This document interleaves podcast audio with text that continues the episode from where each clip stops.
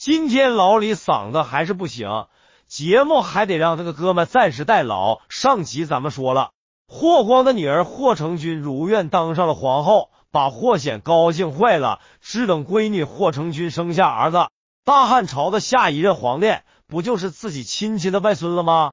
可能霍家杀害平民皇后许平君的罪行，老天爷都看不下去了。就在霍光的女儿霍成君当上了皇后一个月的时间里，也就是公元前七零年四月二十九日，大汉王朝的四十九个郡国同一天发生了大地震，有的地方还伴随着山崩地裂和泥石流，城市被损坏，房屋被摧毁。据不完全统计。说实话，那时候也完全统计不了，又没个电话啥的。偏远地区死了多少人，根本无法统计。即使是不完全统计，短短几天时间，报上来的死亡人数就已经超过六千人了。北海郡和琅琊郡的太祖、太宗庙也都被震坏了。老李前面讲了，古人是非常迷信的，觉得这就是老天爷在惩罚人间。那为什么要惩罚人间呢？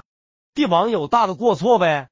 对于这一恶性惩罚事件，汉宣帝刘病已非常重视。除了积极抗震救灾以外，刘病已下令丞相、御史和列侯中二千担官员等都要积极向博学多才的学者广泛征询应付灾异事变的办法，不要有所避讳。又命三府、太常、内郡国各举荐贤良方正之士各一人，同时大赦了天下。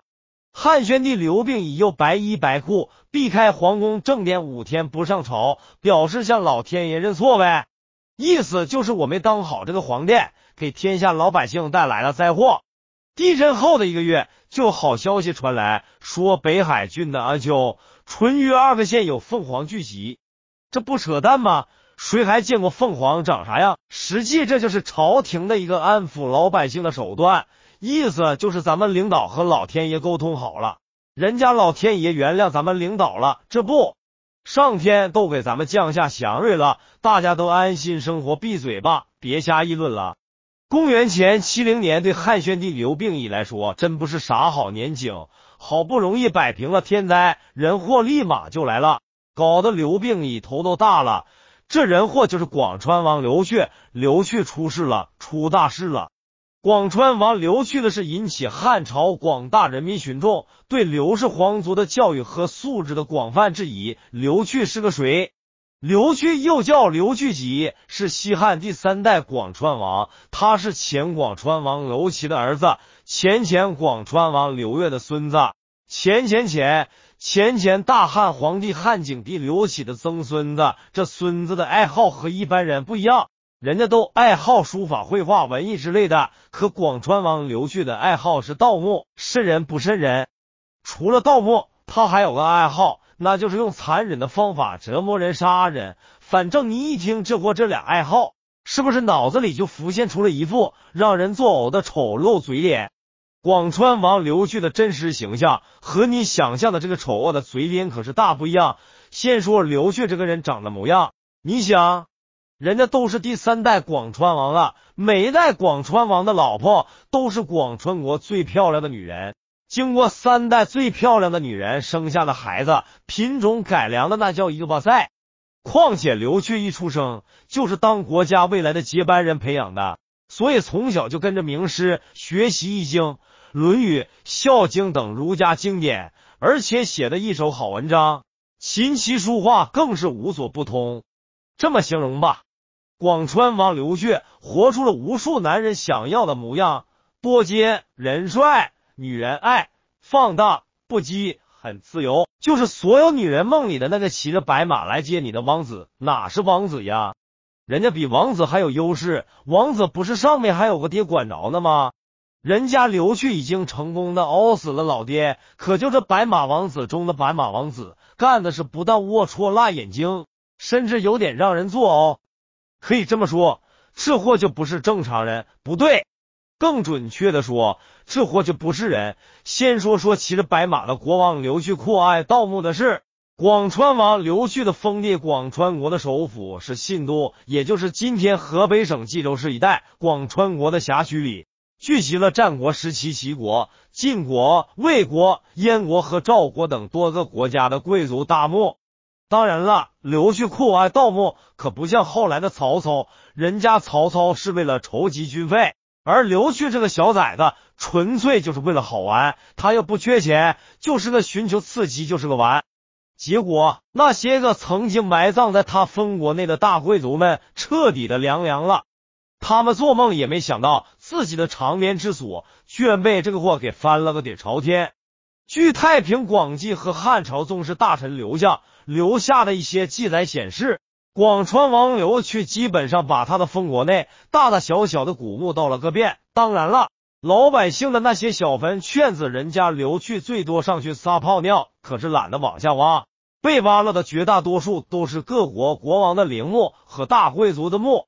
刘去挖过的顶级大墓，至少包括魏襄王魏嗣的墓、魏国公子且渠的墓，还有那个为了博得美人一笑不惜烽火戏诸侯的混球周武王的墓，以及喜欢养狗和喜欢养奸臣的晋灵公的墓。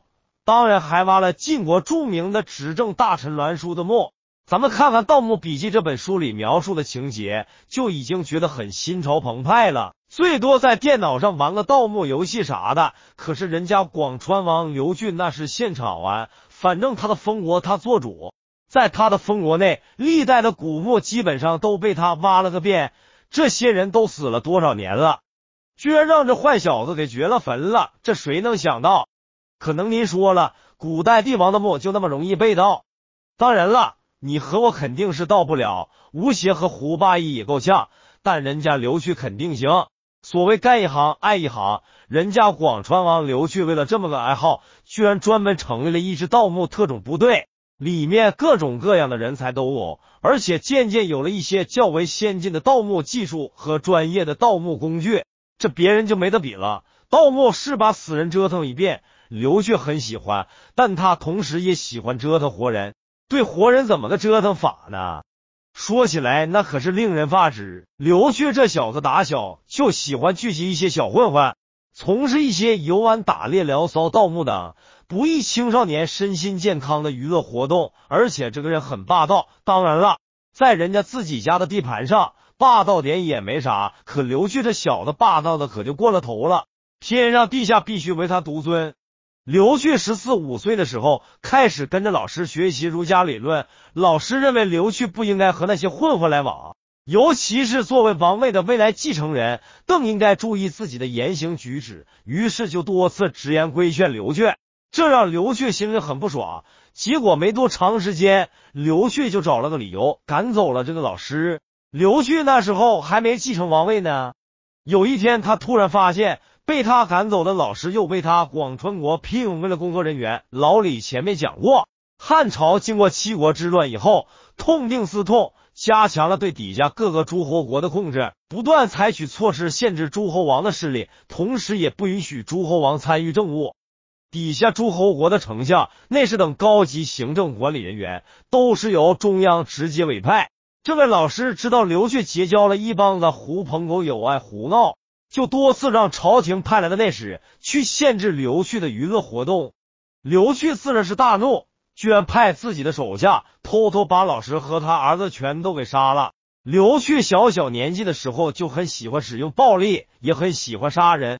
等到刘旭正式即位，当上了广川王以后，更是无所忌惮了，干出来的那些是怎么说呢？